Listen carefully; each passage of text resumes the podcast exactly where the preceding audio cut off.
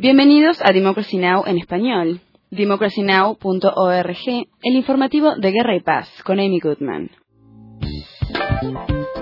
Esta es la información más destacada de la semana.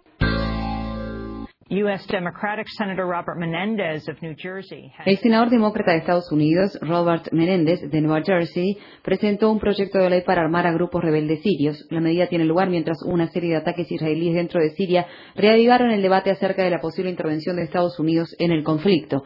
El lunes, el secretario de prensa de la Casa Blanca, Jay Carney, defendió el derecho de Israel de lanzar los ataques. Carney declaró.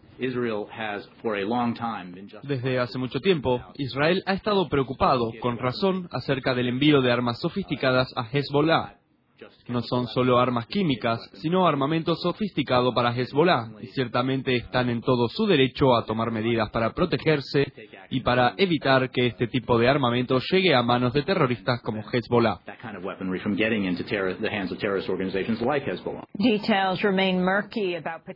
Los detalles sobre posibles ataques con armas químicas dentro de Siria continúan siendo poco claros. El presidente Barack Obama describió los ataques como una acción que podría provocar la intervención directa de Estados Unidos.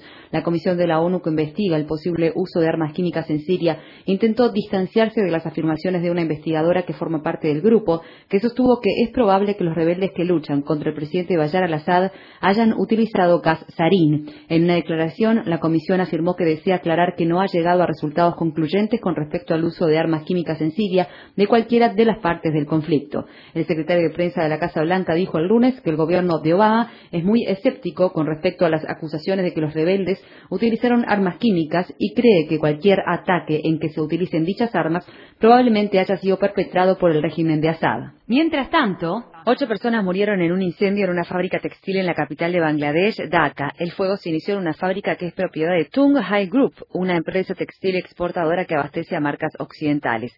Todas las víctimas murieron sofocadas. Es posible que se hayan evitado más muertes debido a que la mayoría de los trabajadores ya habían regresado a sus casas.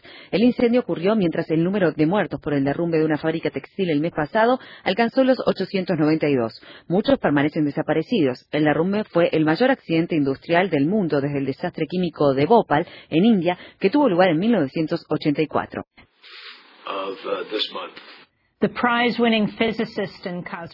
El físico y cosmólogo ganador de varios premios, Stephen Hawking, se ha convertido en una de las figuras más importantes hasta el momento en sumarse al boicot académico de Israel. Hawkins decidió no asistir a una conferencia internacional programada el mes próximo en dicho país. En la declaración, Hawkins afirmó que tomó la decisión tras consultar con académicos palestinos que le pidieron que respetara la campaña mundial de boicot a las instituciones israelíes en protesta contra las violaciones de los derechos humanos de los palestinos. Hawkins afirmó, si hubiera asistido, hubiera dicho mi opinión de que la política del actual gobierno israelí probablemente provocará un desastre. Tres activistas por la paz fueron condenados por infiltrarse en un emplazamiento solitario del gobierno de Estados Unidos dedicado a la manipulación y procesamiento de uranio para armamento el pasado mes de julio. El grupo, autodenominado Transform Now Closures, expresión que alude a una cita bíblica del libro de Isaías, forjarán sus espadas en rejas de arado y sus lanzas en podaderas, no alzará espada nación contra nación, ni se adiestrará más para la guerra, atravesó las cercas para pintar eslóganes y arrojar sangre en la pared de la planta de armas nucleares I-12 en Oak Ridge, Tennessee. La planta I-12 procesa uranio para nuevas bombas de hidrógeno y fabrica ojivas nucleares. El miércoles un tribunal halló a los tres activistas, Sor Megan Rice, de 83 años, el veterano de Vietnam, Michael Wally, y Greg Borch Obed, culpables de dañar un sitio de defensa nacional. Los cargos incluyen una sentencia de cárcel de hasta 20 años. En otras noticias, uno de los integrantes del grupo conocido como los cinco cubanos que estuvo prisionero hasta hace poco en Estados Unidos ha tomado los primeros pasos para renunciar a su ciudadanía estadounidense después de que un juez dictaminara que debía hacerlo para permanecer libre en Cuba. René González fue condenado en 2001 por espionaje junto con cuatro personas más.